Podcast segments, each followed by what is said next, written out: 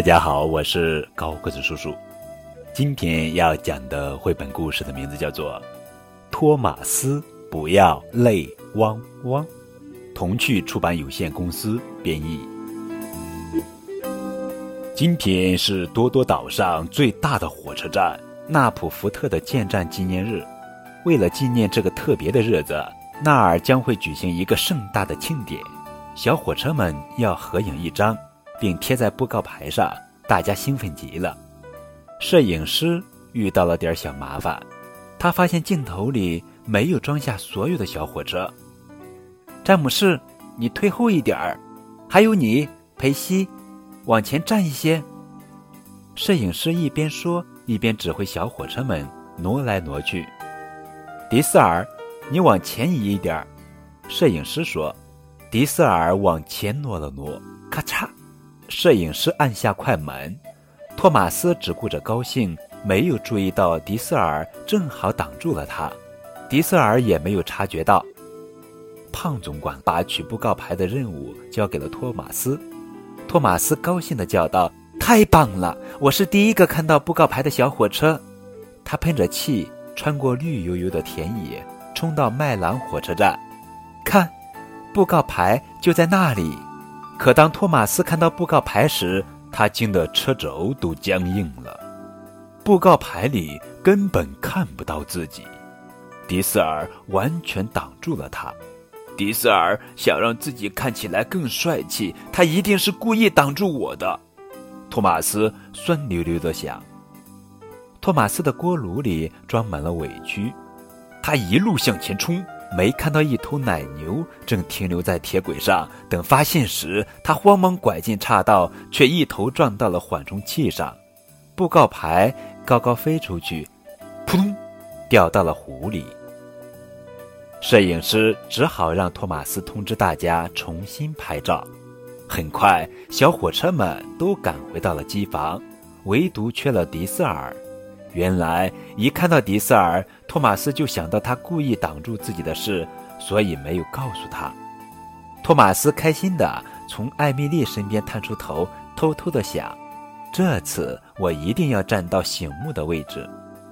摄影师什么时候来呀？我还要去机场接小丑演员基葛先生呢，我可不能迟到啊！高登喊道。说，艾米丽也一脸不乐意的说。我还要去布兰达汉码头接管弦乐队呢，我还要去梅斯威火车站拿庆典用的彩旗和装饰品呢，我很忙。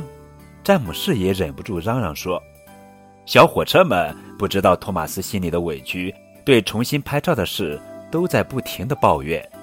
只是重新拍照很快就好了，不会耽误大家很多时间。”托马斯憋着委屈安抚伙伴们说：“我这就去接摄影师。”托马斯一分钟也不敢耽搁，喷着气，咔嚓咔嚓咔嚓咔嚓，赶往麦朗火车站。没有被拍进照片，他已经很伤心了。大家的抱怨让他心里更难受。炉膛里酸酸的、涩涩的。托马斯刚接到摄影师，就看到迪塞尔迎面开来。天哪，不能让迪塞尔知道重新拍照的事。他赶快喷出大团蒸汽，迪塞尔开走了。可蒸汽把照相机弄潮了，重新拍照的事又要推迟了。终于，摄影师准备好了，托马斯也站到了显眼的位置。没人注意到迪斯尔没来，一切都妥妥当当的。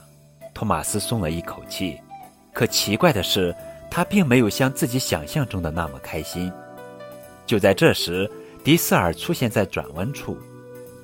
他很诧异，所有的小火车都聚集在这里。嘎！迪斯尔猛地停下，车厢里的彩旗散落的到处都是。没有人通知我要重新照相，他生气地说。摄影师说：“我让托马斯通知大家了呀。”小火车们吃惊地望着托马斯，都不明白他为什么要这样做。看着大家指责的目光。托马斯憋着嘴，炉膛里的委屈泡泡已经要溢出来了。胖总管来了，他气得涨红了脸，高声对小火车们说：“高登、艾米丽，你们都没有按时完成自己的工作，是迪塞尔替你们干完了所有的活儿，却耽误了他自己的工作。托马斯感觉糟透了，他小声说：“是我让大家一直等，都是我的错，先生。可是上次照相时，迪瑟尔故意挡在我前面，我没有，是摄影师让我往前站的。”迪瑟尔连忙解释说：“终于误会解除了。”迪瑟尔原谅了托马斯，也为自己不小心挡住托马斯道了歉。很快，所有的小火车排排站好，摆出最灿烂的笑容。摄影师重新为他们照了张照片。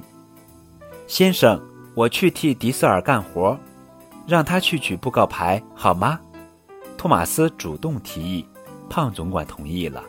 托马斯解开了心结，也知道自己错怪了迪瑟尔。他觉得自己的炉锅里又充满了力量。晚上，纳普福特火车站举行了热闹的庆典，管弦乐队奏响欢乐的乐章，小丑的表演逗得大家咯咯笑。迪塞尔和托马斯相视一笑他们都认为新布告牌是他们见过的最棒的布告牌。